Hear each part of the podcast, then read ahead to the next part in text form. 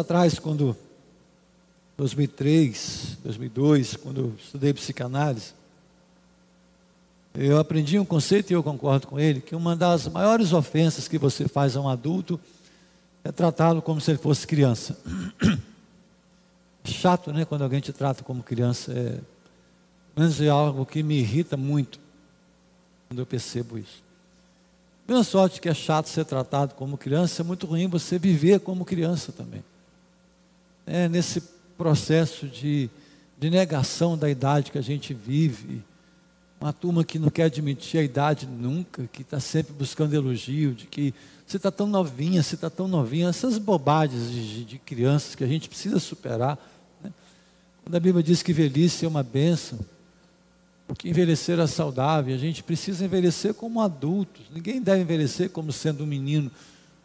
E quando o menino tem atitude de menino, é, é aceitável. Mas quando um adulto começa a agir igual menino, é muito feio, é muito chato. Né?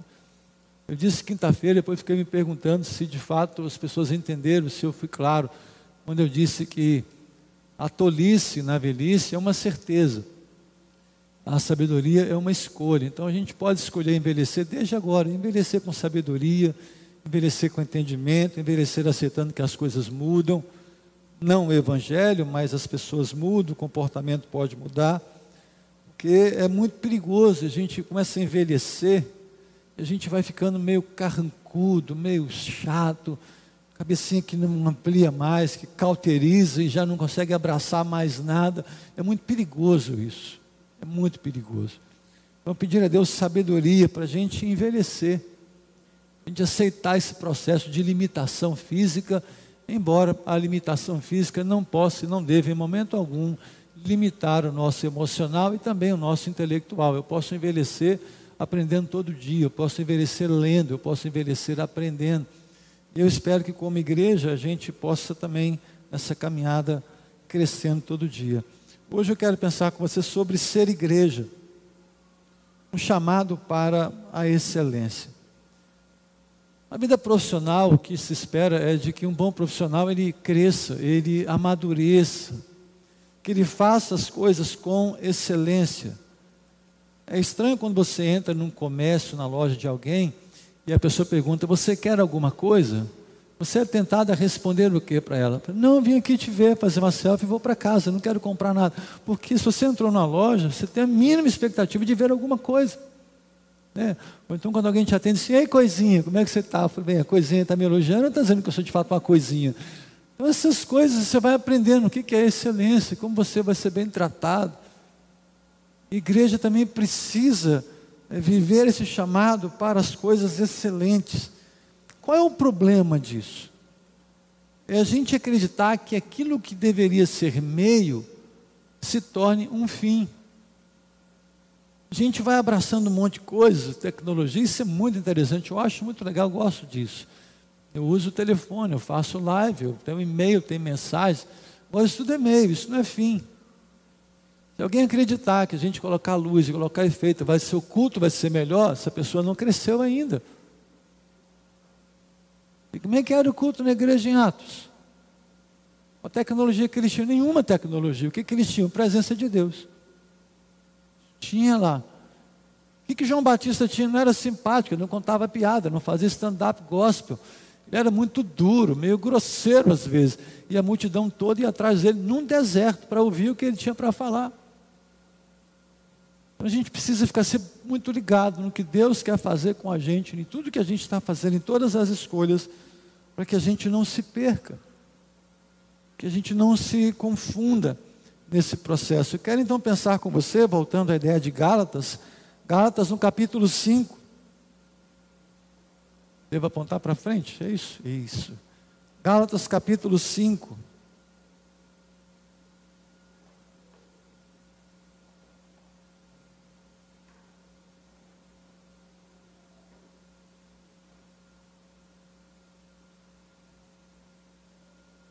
Gálatas 5, verso 16.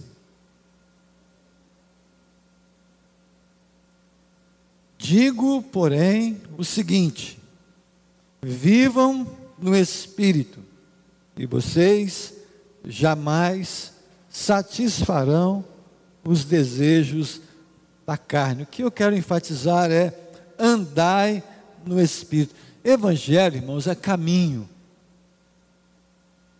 Uma pessoa normal não vai para uma estrada e vai parar. Se alguém eh, seria estranho você encontrar alguém na estrada e perguntar você está indo para onde? Aí eu vou para a Vitória. Por que, que você está parado? Não sei, estou parado aqui. Porque às vezes dá essa sensação que a gente deu o primeiro passo no caminho do Evangelho e paramos. A gente não cresceu, não avançou, não avançou no entendimento do Evangelho, não avançou nas práticas espirituais, não avançou no entendimento, não avançou na vida íntima, não avançou no lugar secreto, não avançou na compreensão. Quando eu digo, por exemplo, Jesus é o caminho, a verdade e a vida, essa afirmação ela não muda e nunca poderá ser modificada, desde que ela foi proferida por Jesus até a volta dele, isso não muda absolutamente nada. Mas a forma como eu vivo, como eu entendo, isso pode, precisa avançar. Eu preciso crescer no meu entendimento. Algumas coisas que a gente ouve às vezes e nem sempre compreende. Por exemplo, Gálatas é chamada a carta da liberdade. Da liberdade para servir, da liberdade para crescer, da liberdade para avançar. É preocupante quanto a gente encontra pessoas membros de igreja, pastores ou não, não importa, membros da igreja como eu e você, que avançam tanto em tantas áreas da vida, que querem o melhor para casa, o melhor conforto, o melhor carro, a melhor casa, a melhor roupa, o melhor telefone, o melhor livro, o melhor curso, o melhor, o melhor. Mas quando vai para o reino, a pessoa é medíocre, é tacanho, é ridículo.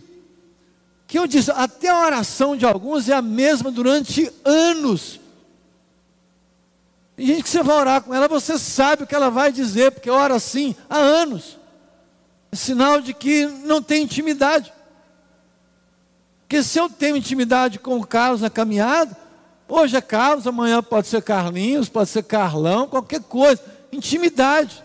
Eu abraço, eu saio abraçado pela rua, dou um beijo de alguém, eu tenho intimidade com ele, eu tenho intimidade com ela, e você avança. E a gente que nem com Deus ele avança em intimidade. Tem dúvidas a vida inteira. Por quê? Porque só começou no caminho e parou não avançou.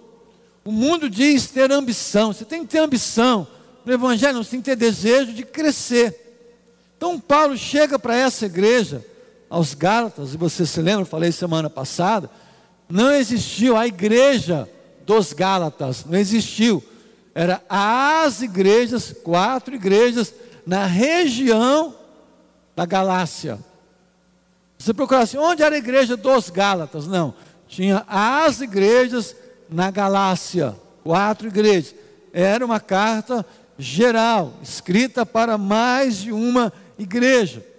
Você se lembra que eu falei que, junto com Romanos, foram a base para a reforma protestante. Romanos é degrau mais alto de teologia na Bíblia, é o grau máximo. Você entender Romanos, você compreender Romanos, é uma exigência muito grande. Tem uma obra ali embaixo de Dr. Martin Lloyd Jones, só de Romanos. São sete a oito volumes. Só do capítulo 1 ele escreveu mais de 300 páginas para um capítulo. Quanto você aprende ali? O de Romanos você tem Gálatas. E por que Gálatas? Que Gálatas enfrentava um problema, provavelmente a primeira carta do Novo Testamento, falei semana passada. Qual era o problema? Tinha um grupo na igreja que dizia assim: olha, de fato, Jesus é o caminho. Mas ele também era judeu, e por ser judeu, nós temos que cumprir a lei, que é o que ele deixou. E o que o Paulo está dizendo não é bem assim, não. Paulo está falando em liberdade, de que ele cumpriu a lei, mas não, nós temos que, de fato, andar com Jesus. Jesus é a verdade, mas isso não nos impede de abraçar algumas coisinhas, por exemplo, a circuncisão, a guarda da lei, alguns costumes judaicos, a gente pode, porque não tem problema. Isso hoje recebe um outro nome, é pluralismo. O que, que é o pluralismo hoje que a gente enfrenta? Ah, o que importa é que a pessoa tenha fé. O que importa é que ela está em uma igreja. Quem diz isso? É o mesmo pensamento que Paulo combateu. Quando você é legado, você tem que ter muito claro algo na sua cabeça. E, por favor, guarde isso. Quando Jesus chega e apresenta o Evangelho, havia um entendimento comum à época e que hoje é muito ensinado. Qual era a época? Você precisa de uma religião. Todas são importantes. Todas têm o seu lugar. Aí quando chega Jesus, Jesus fala assim: olha, não, só tem uma de verdade, só uma, que é que eu estou ensinando. O resto tudo está errado. A única verdade é o que eu falo, é o que eu ensino. Você tem ideia do que Jesus estava dizendo? Ele aponta para séculos de história e diz assim: tudo errado. Só tem um jeito, eu sou esse jeito. Ponto final. O que, que nós estamos enfrentando hoje? Não é a mesma coisa? Tem gente que acha que qualquer igreja é séria. Não é. Fui procurada recentemente na igreja, entendo, uma conversa muito tranquila, a gente fazer uma associação evangélica. Não participo dela. Que enquanto não me disser o que é evangelho e o que é igreja, eu não vou participar. O fato de alguém abrir a porta, colocar um púlpito, cantar e ler Bíblia, não torna aquele lugar evangélico. Então, é esse era uma das questões da igreja na Galácia. Paulo está dizendo, gente, guarde o um negócio aqui. Só tem um caminho, só existe uma verdade, só existe uma vida, há um só Deus, ninguém mais é Deus, nada mais é Deus, só tem um livro sagrado, não tem dois livros sagrados, não existe, ponto final. E por isso Paulo começou a sofrer. E por que que hoje o pluralismo tem muito lugar em muitos membros da igreja? Porque nós não admitimos a ideia de termos que sofrer por conta do evangelho. A gente é capaz de negociar. Esses dias eu postei, conversei com alguns, e, e há um documentário sobre isso aqui, e faço menção apenas ao documentário, ok? Quando Elvis Presley estava no auge, ele tinha um problema sério com o empresário dele, o rei do rock. Ele tinha um sério atrito com o empresário dele. Porque em todos os shows, Elvis Presley cantava músicas gospel, cantor cristão. Ele não negociava isso. O empresário dizia: Isso não é bom para o seu show, não é bom para você. Dizer: Não interessa, eu canto, eu gosto e vai ser cantado. Um dos rapazes do Becker, de lá do quarteto, disse nesse documentário que haviam noites, aquele hino, que é talvez um dos que eu mais gosto, junto com Castelo Forte, Haverá Paz no Vale, que cantava N vezes até que Elvis Pereira dormisse. Ele amava ouvir e dormir ouvindo hinos do cantor cristão, especialmente Haverá Paz no Vale. Mas não faz bem, não interessa se não faz bem. Eu vou fazer. E hoje que a gente encontra muitos, que olha, se você tiver essa postura, você vai perder espaço. Então a gente recolhe. Se você afirmar a sua fé de modo inegociável, você pode sofrer muito. Então você tome cuidado. Então essa cultura de autopreservação que a gente trouxe lá de fora, ela entrou também na nossa vida cristã. O que nós temos de gente hoje que se omite diante de decisões muito sérias e duras é um absurdo. E é o reflexo da fé que a gente encontra hoje. Então entenda algo, querido. Evangelho exige que você diga para as pessoas: só o Senhor é Deus. Ponto. Sem Jesus é condenação. Ponto. Só existe um livro sagrado verdadeiro, a Bíblia. Ponto. Você vai sofrer por isso. E aí exige-me uma decisão: a quem eu quero agradar. Você quer agradar quem? É o que Paulo diz para aquela igreja. Não havia, e o capítulo 5 fala sobre isso, o conflito entre a carne e o espírito. Ou seja, essa condição do nosso nascimento natural, que é inclinado para as coisas da terra. Falei isso tantas vezes. Você não precisa ensinar uma criança a ser má, ela vai ter ações más, porque está no DNA dela. Você não tem que ensinar a fazer coisa errada, ela vai fazer. Por quê? Porque ela nasceu com isso. Ponto. Não vai ser diferente. Não será diferente. E aí Paulo diz: é nesse ponto que você tem que entender que dentro de você o tempo todo operam duas vontades: a vontade do homem natural e a vontade do novo nascimento, a nova criatura. E isso está dentro de nós o tempo todo. E quando você nega essa luta, você está a um passo de uma queda gigantesca. Quando penso que sou fraco, eu sou forte. Quando eu penso que eu sou forte, eu sou fraco. Quando você nasce de novo, você experimenta a paz de Cristo. É fato. Agora, isso não retira de você lutas enormes. Filipenses 4, 7 fala sobre a paz que excede todo entendimento humano, mas não nega um conflito gigante dentro de cada um de nós. Por isso temos que ler Bíblia. Quando Paulo diz, por exemplo, gente, o bem que eu quero fazer, eu não faço. Agora o mal que eu não quero, isso eu faço.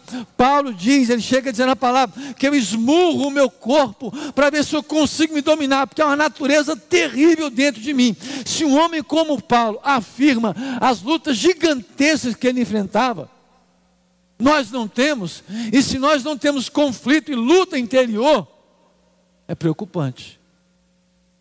Aí é preocupante. Segundo alguns, e eu concordo, o que atesta o seu novo nascimento são os seus conflitos quanto à maneira como você vive.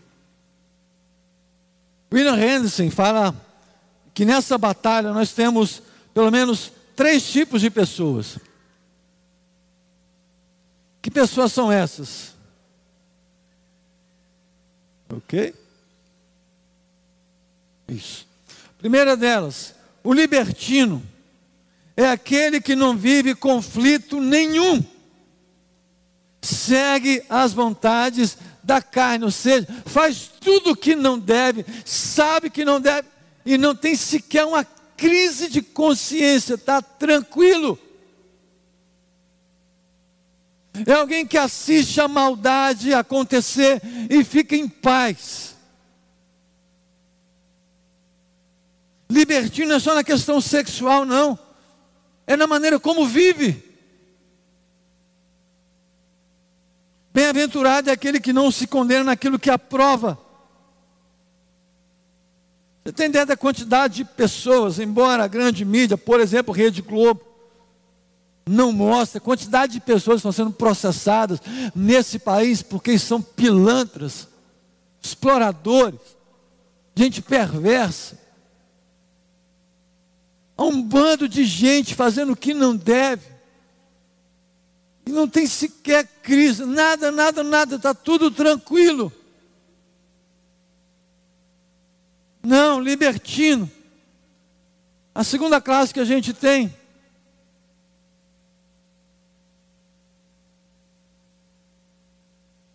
Tiver aí, avança por mim por aí, se tiver aí, pode ser? Isso. O legalista que, que é um legalista que confia em si mesmo e por isso jamais experimenta a vitória?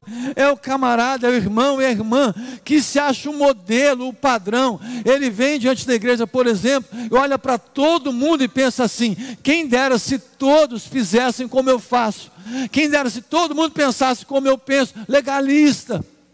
Ele se apresenta como padrão, o único padrão que nós temos, embora isso não nos isente da responsabilidade do testemunho, mas o padrão é Cristo. Nós não fomos chamados para fazermos discípulos para nós, mas discípulos para Jesus, são cristãos. Isso tem que ficar muito claro. Há muita gente que sobe um degrauzinho e é complicado. Fica difícil de lidar com ele ou com ela. Por isso, por exemplo, a Bíblia nos orienta, e você não pode ignorar, e é uma luta que eu enfrento há tantos anos, não a superei, não venci. E a gente tem um hábito terrível e contrário à Bíblia de pegar um novo crente, um novo decidido e dar a ele lugar de autoridade. Dar a ele local de uma honra que não deveria ter, dar a ele responsabilidades ou cargos que, segundo a Bíblia, não está preparado. Não está preparado.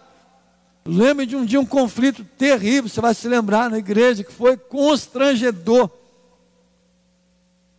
A época, o pastor da igreja trouxe e quis apresentar o corpo diaconal. Alguns conhecem essa história. E trouxe nove irmãos para serem diáconos. Perguntou à igreja: os irmãos são favoráveis? Fiquem em pé. Eu era o vice-presidente da igreja, muito próximo ao pastor, no primeiro banco. Eu não me levantei. Disse, irmão Roberto, irmão é contrário. Eu falei, eu sou. Mas eu falo com o senhor depois, acho melhor a gente conversar. Não, o irmão fale agora, diante da igreja. Não é melhor depois? Não agora. Ok. A Bíblia diz que não sejam novos crentes. E esses dois aí acabaram de se reconciliar. Então, para mim, o senhor escolheu errado. E nem foi indicação da igreja. Eles não têm condições de serem diáconos. Não sabem Bíblia, estão aprendendo agora, não conhecem doutrina e vão ensinar quem? O mal-estar terrível, mas é o que eu acreditava. Para mim estava errado. Então, o novo crente se assenta e aprende. Mas se não der a função, vai deixar a igreja. Se deixou, porque nunca esteve. Saíram dos nossos, porque não eram dos nossos. Onde está escrito isso? Na Bíblia. O novo crente se ensina. Você dá leite. Um bebê não faz almoço, não faz janta, não arruma casa, não dirige. Um bebê você troca a fralda, você dá leite, dá mamadeira, leva para vacinar, leva no médico, porque é bebê. E à medida que vai crescendo, você vai dando responsabilidades, até que o dia esteja apto para fazer algo maior. Aí você deixa fazer. São legalistas. Pode avançar mais uma, querido, que não vou avançar aqui, não, está dando problema aqui. E o servo é aquele que, embora vive conflitos enormes, ele alcança a vitória, porque ele luta segundo a direção do Espírito. Ele sabe como precisa andar, como um servo anda. Só tem um jeito de um servo andar: ouvindo o que o Senhor diz. Vamos usar uma máxima que eu, eu acredito nela. Quem tiver os seus ouvidos, terá o seu coração. A quem você ouve determina as suas escolhas. A quem nós devemos ouvir? Ao Senhor. Então, como introdução, eu quero agora pensar com você algumas coisas. O que é andar no Espírito, pensando na igreja? Gálatas 5, 22 e 23. Olha o que diz lá. O que é alguém espiritual? É curioso que a Bíblia diz. Né?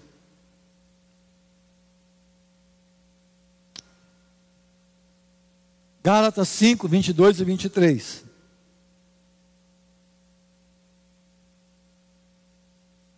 Mas o fruto do Espírito é amor, alegria, paz, longanimidade, benignidade, bondade, fidelidade, mansidão, domínio próprio.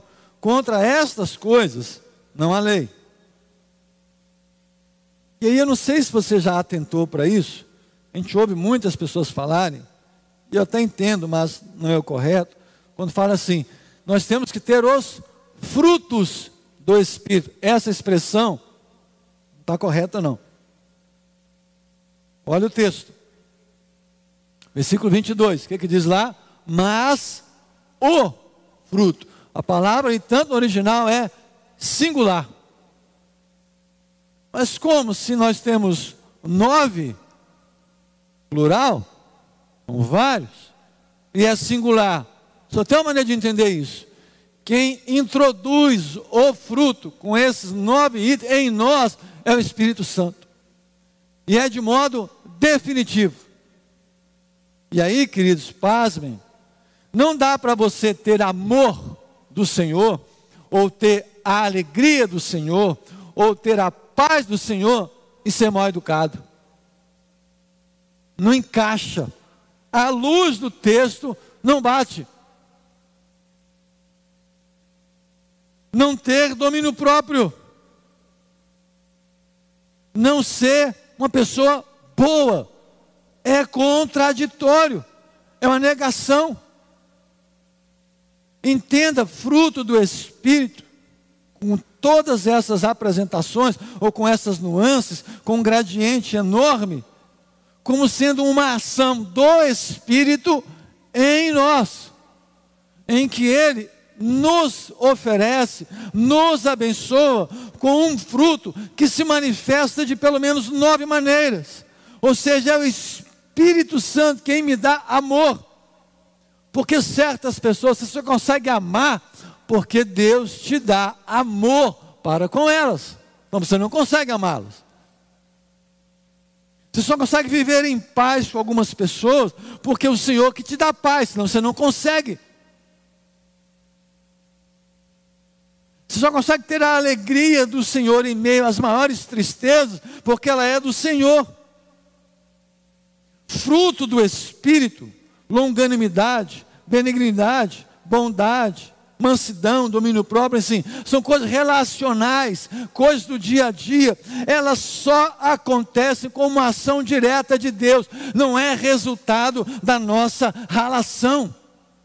Em que você acorda no domingo de manhã e fala assim: a partir de hoje eu decido, eu vou ser gente boa, eu vou ser um docinho, eu vou ser educadinha, eu vou ser um bichinho de pelúcia. Você não vai conseguir. Basta um tropeção. Basta alguém fechar você na estrada ali na rua. Basta alguém falar o que você não gosta, você já vai sair atirando para todo lado. Porque ninguém decide. A partir de hoje, eu sou manso. Pode bater, bate aqui, bate lá. Não vai, não vai. É obra de Deus em nós, queridos. Para você aprender a ter domínio próprio, ser mansidão, engolir sapo, engolir brejo, suportar a afronta, sofrer um dano, só tem um jeito: lugar secreto, cantinho de oração. Não é uma obra nossa. Não funciona, não dura muito tempo, não se sustenta. Basta um problema chegar que volta tudo de novo. Isso, Paulo o Deus, por meio de Paulo, nos ensinando. Caminhada cristã é, claro, também livre-arbítrio. Preciso entender que eu faço parte do processo, mas quem opera a mudança é Deus. Que ao longo dos anos nós fomos nos acostumando a aceitar as manifestações de um velho homem e achar que era normal isso. Já falei, você se lembra disso aqui? Olha, não mexe com William, não, porque olha, é gente boa, mas se ficar nervoso, ninguém. Su... Como assim não? Você tem que mudar de vida. Por exemplo, né, querido? Você está fazendo é absurdo. Você viu o que você fez com a Sandrinha na porta? Saiu batendo porta, gritando com a sua filha. O que está acontecendo? Você não é crente, não? Está ficando doido? Que testemunho é esse? É, mas se falar, ele vai sair da igreja. Talvez seja um favor. Difícil isso, né? Por que, que um pai corrige uma criança? Para que ela amadureça. Para que ela cresça. Aí você corrige. Por que, que tem que corrigir o irmão na fé? Para que ele cresça. A disciplina tem essa intenção. Aí, então, rapidamente eu vou encerrar com os irmãos, que eu não vou me demorar. Me propus a, a falar num tempo específico. Quero então apontar três questões, três atitudes para a gente que quer andar no Espírito. A primeira delas, pode avançar para mim, querido, uma completa rendição ao Espírito Santo. O que é se render? Queridos, guarde algo. É, eu gosto muito de música, eu, de fato eu gosto muito de música, ouço muita música. Eu entro no carro, tem música, chego nas minhas salas, eu vou orar, eu coloco um fundo musical. Eu gosto, acho muito interessante. Mas eu sei muito bem, não sou menino, que muito do que se tem no mercado aí é só mercado. Eu sei, a gente sabe, que se nós quisermos produzir um ambiente aparentemente espiritual na igreja, a gente produz. Eu sei que certas notas musicais fazem arrepios.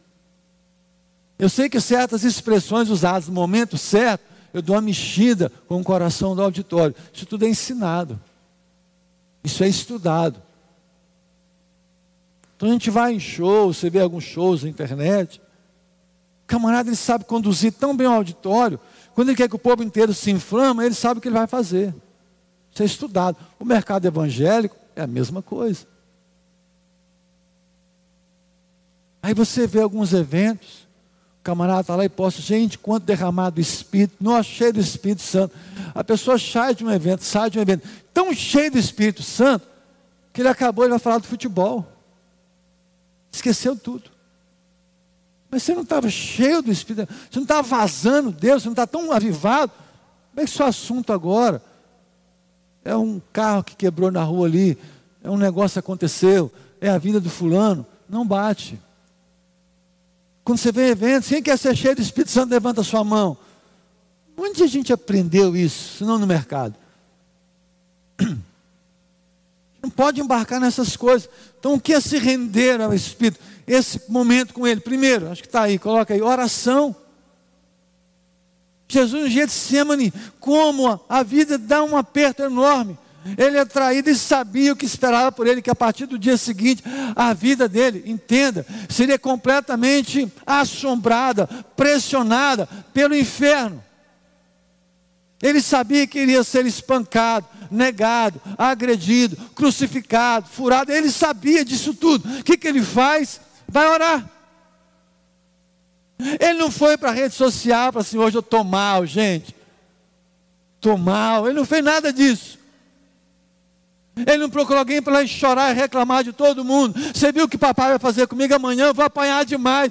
Como que papai faz isso comigo? Ele vai orar, Getsemane render-se ao Espírito Santo, caminhar no Espírito, andar no Espírito, é saber que às vezes na vida tudo vai contra mim, não vai ser como eu quero, não vai ser do jeito que eu quero, e saber que certas coisas na vida você nunca vai ter, você nunca vai conhecer, você nunca vai experimentar, não é para você, ponto. E você vai ter que ir para Deus e falar: Senhor, tem misericórdia de mim. Se o Senhor não vai mudar a minha realidade, então me ajude a passar por ela, mesmo que eu não a entenda. Senhor, se possível for, afasta de mim esse cálice, todavia que se faça a tua vontade, não negue o sofrimento, porque ele pode ser também obra de Deus.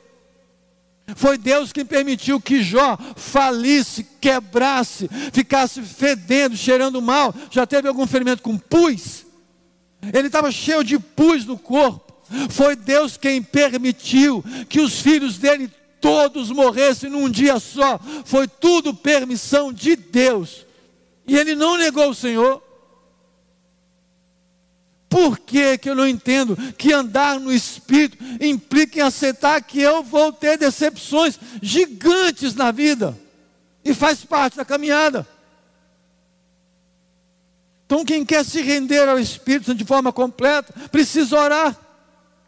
Mas não apenas orar em segundo lugar, palavra de Deus. Lucas capítulo 4, de 11 a 13. Jesus foi tentado, o diabo se apresenta, se manifesta, usa a Escritura, manipula a Escritura. Quem quer se render ao Espírito Santo, se não conhece Bíblia, nunca será um adulto na fé. Como Jesus resiste à obra de Satanás, Satanás cita a Bíblia torcendo, Cristo devolve com Bíblia. E quantas coisas esse mundo está afirmando aí fora, e a gente quer responder com ciência, a gente quer responder com coisa boa, não, responda com a palavra, porque quando você responde a alguém com a palavra, e a pessoa tem problema e não aceita, o problema dela é com Deus da palavra, não é com você. Aprenda isso. Jesus foi tentado e ele responde com Bíblia. É estranho, irmãos, o quanto nós temos acesso a tantas Bíblias, como nós conhecemos tão pouco a mensagem dela. É impressionante esse analfabetismo bíblico, completo desconhecimento. Em terceiro lugar, essa rendição, ouvir pessoas sábias.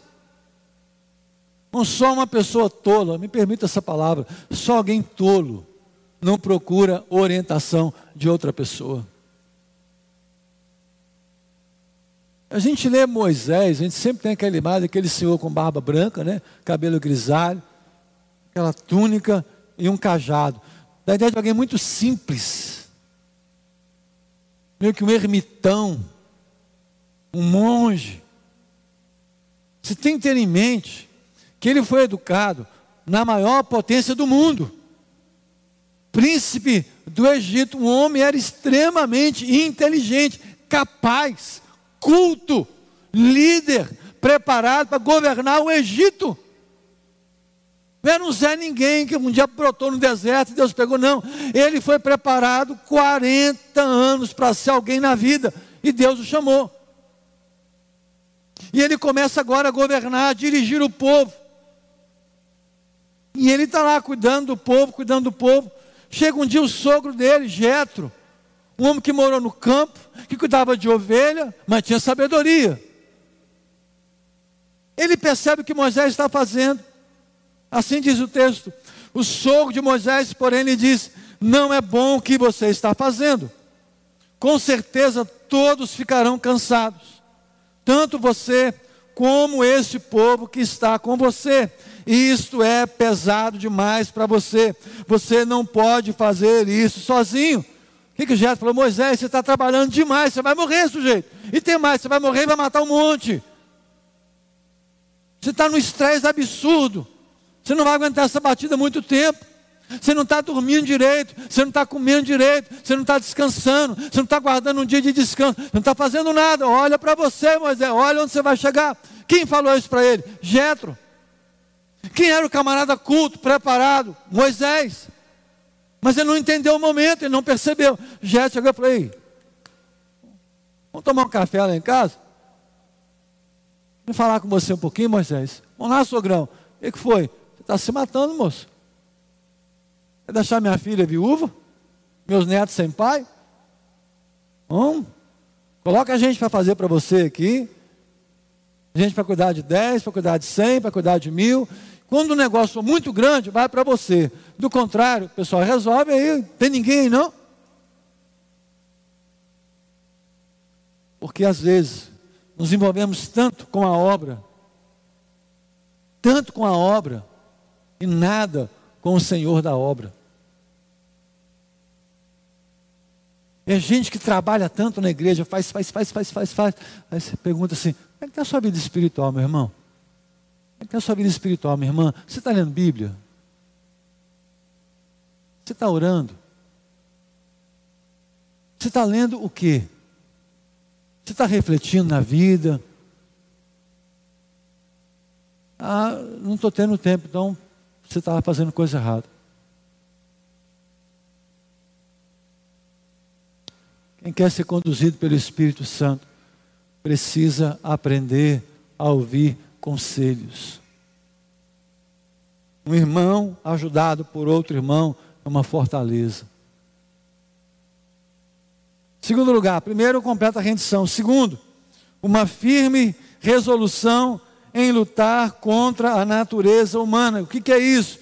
Primeiro lugar, discernindo à luz da palavra o que vem ser o velho homem. O que, que é? Quando uma igreja deixa de andar no espírito, e começa a andar na carne. Gálatas capítulo 5. E eu quero me ater a uma questão muito específica aqui. Que a gente valoriza tanto certas áreas e esquece as outras. Gálatas 5. A partir do verso 19, diz assim: Ora, as obras da carne são conhecidas e são imoralidade sexual, impureza, libertinagem, idolatria, feitiçaria. Isso aqui a gente mata rapidinho quando brota, né? Pá! Rápido, isso dá um ibope enorme, para usar outra palavra. Dá isso sim. Mas olha bem, o que, que a Bíblia chama de obra da carne? Na igreja carnal. Inimizade, rixa, ciúme, ira, discórdia, divisão, facção, inveja, bebedeira, orgias e coisas semelhantes. Irmãos, quem conhece o doce sabor de um ambiente de paz, sabe o quanto custa preservá-lo. Não existe nada pior numa igreja, numa família, numa empresa, quando o ambiente é ruim. Quando é briguinha, confusãozinha, disse-me, disse, isso é horrível. Isso é demoníaco. Isso é perverso. Negócio de querer derrubar um ao outro. Negócio de querer minar a vida do outro. Aconteceu algo interessante. Nem falei para ele, para Carlos, não. Depois você conta e vê na transmissão. Alguém falou, Roberto, tá, um colega, você leva um rapaz para lá, sim, o Carlos vai trabalhar comigo lá. E você não tem medo de dar problema, não? Eu falei, claro que eu tenho. Ele causar problema e de eu causar problema para ele também. Eu falei, claro, relação humana, todo mundo tem medo. Você não tem medo de começar a crescer demais na igreja, não? Eu falei, tem. E o que, que você faria? Eu oro. Você vai orar para Deus mudar? Eu falei, não, orar para Deus me dar um coração de Saul. De achar que quem trabalha comigo é meu inimigo, meu adversário. Eu tenho que matar a pessoa. Deus não me deu um coração de Saul, não. Olhou para Davi e quis matá-lo. Você não pode olhar para alguém na igreja e achar que ele é seu rival. Tem que destruir a pessoa para você ter espaço. Isso é demoníaco. O tempo de todos nós aqui está passando. Eu falei isso quinta-feira. Por que eu me preocupo muito com o futuro da igreja? Porque eu não vou estar no futuro grande, distante dessa igreja. Alguns aqui não estarão. Mas eu preciso preparar esse terreno, cuidar dele. Então preciso ter muito cuidado com isso, cuidado com a minha velha natureza. Cuidado com o que chega a mim, cuidado com o que eu faço com o que chega a mim. Não sei se você já viu, é, lá em Muritiba tem, lá em Muritiba tem uma ET, estação de tratamento de esgoto. Pode ser uma casa só, cinco casas, dez casas, pode ser várias. Várias. Mas o que, que uma ET faz? Ela pega o esgoto de uma casa e devolve lá embaixo uma água tratada. Algum lugar dá mais de 90% de pureza, 95% de pureza, uma água tratada. Ela recebeu dejetos humanos. Mas devolveu alguma água pode ser usada para irrigação e alimento não estará contaminado. Eu não tenho como impedir as coisas que chegam a mim. Não tenho como. Agora, o que eu vou fazer disso é que é o negócio. Há um número enorme de pessoas que estão fora da igreja, muitas por escolha, por infantilidade, por conveniência, mas tem pessoas que estão fora porque foram muito machucadas. Muito machucadas sem necessidade alguma. Não preciso entender, discernir, não só o velho homem no outro, mas o velho homem que habita o meu coração. Você seria capaz de matar alguém? Claro que não. Óbvio que não. Isso não está no meu coração, a minha natureza não é essa. Mas será que se alguém entrasse na minha casa, fazer mal à minha família, eu faria o quê? Aí você já não sabe. É algo que é do instinto, é na hora. Mas há certas coisas que eu posso escolher o que eu faço. Então, quando uma igreja coloca como valor inegociável, nós vamos manter a paz, esforçando-vos para preservar o vínculo da paz. Não importa o preço, eu vou renunciar, eu vou até sofrer, mas manter um ambiente agradável, quando isso é inegociável, todo mundo ganha com isso. Quando você cresce num ambiente em que o pai promove a paz, o filho promove a paz, o neto promove a paz, isso vai com uma corrente, é um crescente. Daqui a pouco chega um momento, alguém fala assim: Ó, oh, você lembra daquela época? Eu falo, mas que época? Eu não sei nem o que você está falando. Nunca ouvi falar, não sabia que aconteceu isso um dia. Porque ao longo dos anos foram modificando o ambiente, modificando o coração. Então, nessa caminhada, andar no espírito, tem uma firme resolução de lutar contra a natureza humana, contra aquilo que chega e contra aquilo que habita. Segundo lugar, enxergar-me ou enxergar-se no espelho de Deus. O que, que, é isso? Lembra o Salmo 139? Senhor, tu me sondas, tu me conheces. Antes que a palavra chegue na minha boca, tu sabes o que eu estou pensando. Eu já disse aqui, era comum, é claro, os pais fazem isso, é natural. É natural de um pai, de uma mãe fazer isso. Mas era muito, às vezes era comum estar com meu pai em alguns lugares, meu pai me elogiar demais. Que o Roberto é isso, o Roberto é aquilo.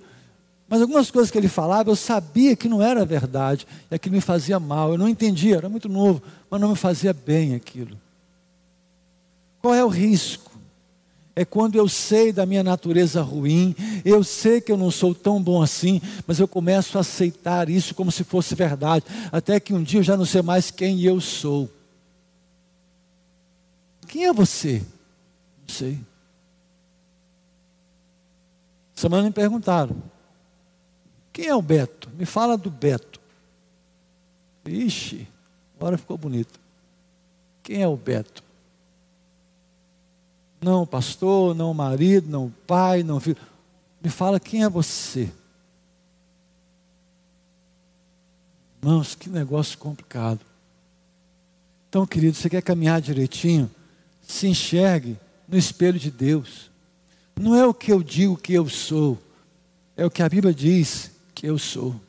E ela diz que eu sou um homem caído, falível, sujeito às piores coisas dessa terra, às maiores atrocidades, só Deus. Então, quando o seu coração, porventura, ousar a se achar alguma coisa, Salmo 139, Deus sabe quem a gente é. Terceiro lugar, mais uma vez, procurar ajuda. Lucas 15 é o filho pródigo. A gente às vezes olha para o filho pródigo e acha, não, ele só voltou porque era para a casa do pai dele. Não, ele só voltou porque sabia que era o pai dele. Não era a casa do pai, embora fosse bom, era o pai. E a gente às vezes se perde nisso. Há certos lugares que você vai que não tem nada a ver com o lugar, tem a ver com quem está lá. Você gosta de estar com aquela pessoa. Você gosta de se encontrar com aquela pessoa, você gosta de ouvir aquela pessoa, não é o lugar. Tanto que se a pessoa troca de lugar, você vai atrás dela. É assim, às vezes com o médico, você acha um médico, se identifica tanto com o médico, tanto, que ele troca de cidade. Você adia uma consulta, mas você vai lá onde ele está, porque é o médico, é o profissional. Isso aqui, o filho pródigo, ele procurou ajuda, não foi na casa, foi no pai dele. Porque eu posso ir em certas casas e não encontrar lá o que eu preciso. E ele tinha tanta liberdade de querer andar de forma correta, de voltar para o caminho correto, quando ele encontra o pai, e por quê? E aí ele faz o caminho que eu citei. Ele discerne quem ele é. Ele fala, gente, olha o que, que eu fiz. Eu gastei o dinheiro do meu pai, eu quero a herança, eu gastei tudo.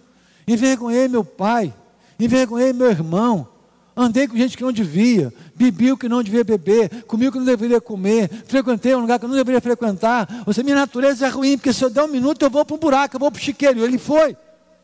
E aí ele chora e diz: Espera aí, eu não sou, não, de fato um negócio meio complicado. E se tem alguém que pode me ajudar, é meu pai. Ele chega o pai dele e fala: O que, pai? Eu errei contra o Senhor, primeiro contra Deus, e errei contra o Senhor. Quem quer se render, quem quer andar no caminho do Espírito, não tem dificuldade em confessar o erro. Pai, eu fui para o chiqueiro. Fiz tudo que você possa imaginar. Fui. E por que você voltou? Porque eu te conheço. Sei quem o Senhor é. E se há alguém que pode me ajudar a ser bom, é o Senhor. E que é uma lição para nós. Alguém te procurar pedindo ajuda, misericórdia, socorro, ensino. Joga na cara, não. Porque se a pessoa for sincera, ela já vai falar. Filho pródigo. O pai não deu lição nele, já chegou falando: Olha, vou te contar um negócio que pequei. Eu fiz um negócio aí brabo. Por que, que ele falou? Não é porque o pai seria conivente, complacente, omisso, não. Porque ele sabia que o pai iria ouvir. Terceiro lugar, ter clareza em relação ao alvo. Qual é o alvo de Deus para a sua vida? Se alguém te perguntasse isso hoje, lá fora, quando chegasse, falasse assim, você existe para quê? Você vive para quê? Falei com você de Bill Hybels, não é isso? Bill Hybels está no ônibus, devagarinho, passou as maiores igrejas do mundo, não era crente ainda. Ele passa no ônibus, tem alguém com um cartaz. Eu sou um tolo por causa de Jesus. Ele riu e falou com ele: é tão tolo que admite que é tolo. Aí continuou olhando, o rapaz foi e virou para o cartaz. E você é tolo por quem? Falou, aquilo me fez pensar, ou seja, o que eu estou fazendo na minha vida? Então, qual é o alvo de Deus para a sua vida e para a minha vida? É que eu estabeleça o meu nome na terra. Que eu tenha o bom e o melhor. Não, não, não. Romanos 8, 29, pode colocar aí. É sermos semelhantes a Cristo. Sermos conformes à imagem de seu filho. O que é conforme que tem a forma. Você quer um bolo arredondado, você põe numa forma arredondada. Você quer um bolo em formato retangular, a forma é retangular. É isso aqui, que vocês tenham, que nós tenhamos a forma, a imagem de Jesus. É quando alguém olhar para você, não veja você, veja Jesus em você. Segundo lugar, ter clareza em relação ao alvo para a glória de Deus. 1 Coríntios 10, 31. Quer comais, quer bebais, ou façais qualquer outra coisa, faça para a glória de Deus. Você imagina se chegasse num comércio, na repartição pública, na igreja, na recepção da igreja, na EBD da igreja, na reunião da igreja, em qualquer lugar, e aquela pessoa que te atendesse tivesse consciência que ela está fazendo aquilo para a glória de Deus, como seria o atendimento? Isso é excelência. Por que você se dedica tanto a isso aqui? Porque eu quero honrar o coração de Deus. Por que, que na sua empresa você sempre chega no horário? Se é oito horas, você está lá oito horas em ponto, começando a trabalhar. E você vai até às cinco horas, só, só vai arrumar suas coisas depois das cinco. Você quer fazer média com o patrão? Quer garantir um salário? Eu falei, não, eu quero honrar o Deus que me deu esse emprego. Por isso eu me dedico tanto a essa empresa, porque eu entendo que o meu trabalho é uma forma de honrar o meu Deus. Quem entende isso é um profissional diferenciado. E aí, quando alguém carnal, fala o quê? Puxa saco, quer fazer média. Não, quem quer glorificar a Deus em tudo que faz, tudo que faz, faz muito bem feito, para a glória do Senhor. Tanto que Paulo diz o quê? Então vou comer para a glória de Deus? Sim. O que, que é alguém que come para a glória de Deus? É alguém que se alimenta de maneira correta. É alguém que não derruba montanhas, só pela fé. Entende? Até quando eu como, eu glorifico a Deus. Quando alguém está embriagado, um servo de Deus, está envergonhando a Deus. Para a glória dele, em terceiro lugar, ter clareza: o Senhor me chamou para fazer coisa boa. Tiago 2: O que oferecemos, o que praticamos, o modo como vivemos, atestam a fé que a gente tem. O que a gente faz para os outros evidenciam muito claramente o tipo de fé que a gente tem. Porque as nossas obras, elas gritam, elas expõem de fato quem nós somos.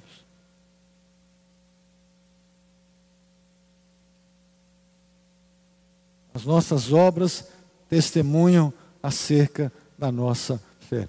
E para a gente concluir, por que, que eu devo então ficar atento a tudo isso? É uma questão bíblica, pode colocar, querido. Mente nenhuma imaginou o que Deus preparou para aqueles que o amam. Uma versão diz assim: nem olhos viram, nem ouvidos ouviram, nem jamais penetrou em coração humano o que Deus tem preparado para aqueles que o amam. Essa semana a gente perdeu alguém na cidade muito querido, muito querido, né? muito querido. Que foi o Miltinho. Miltinho da farmácia, né? Alguém que eu admirava demais. Alguém que eu não, claro, pode, pode ter acontecido, alguém que desabonasse o Milton em alguma coisa. Sempre educado, solícito. E aí a gente pensa, eu não sei você, assim, mas por que que, Jesus, por que que o Senhor levou o Milton? Eu tenho uma lista de gente que ele podia levar aqui. Você não, você não pensou nessa lista, não fala, você não tem uma lista no Jeová, podia levar isso aqui, isso aqui, isso aqui, isso aqui. Levar o Milton. O Milton é gente boa. Um bom pai, um bom marido, trabalhador, homem decente, um Milton. Tanta coisa para fazer. Primeiro, Deus é soberano. E eu fui fui acompanhar, fui para a internet, porque na hora do sepultamento eu tinha uma consulta. E vi o filho dele, o mais velho, falar no trio, no carro de som. Não sei se quem viu a fala do, filho dele. O filho dele disse assim: O meu pai pediu algumas coisas a Deus, que ele queria ver os filhos dele encaminhados e preparados para a vida. Nós estamos. E meu pai pediu a Deus que ele queria ter uma neta gordinha e do cabelinho cacheado. Deus deu a ele também isso. Meu pai queria de Deus, ele teve uma vida honrada, uma família. Deus o levou. Não foi só 40, 50 anos, o tempo que Deus tinha para ele. E no tempo que ele teve, eu disse para o filho dele, enquanto estava vivo, fui na farmácia, estou orando pelo seu pai. Para dizer para ele, eu estou orando pelo seu pai. E quero que você saiba que seu pai é um homem muito honrado. Carregue de seu pai, seu pai é um homem bom. Seu pai é um exemplo para nós aqui em Coporanga. Não sei o que vai acontecer, mas o seu pai é um homem bom. Queridos, quando você se dispõe a andar no Espírito e a obedecer, essa palavra se cumpre. Nem olhos viram, nem ouvidos ouviram, nem jamais penetrou no coração humano o que Deus preparou para aqueles que o amam. É tempo de rendição e o Senhor fará o melhor dele para cada um de nós. Vamos orar? Pai, nos ajude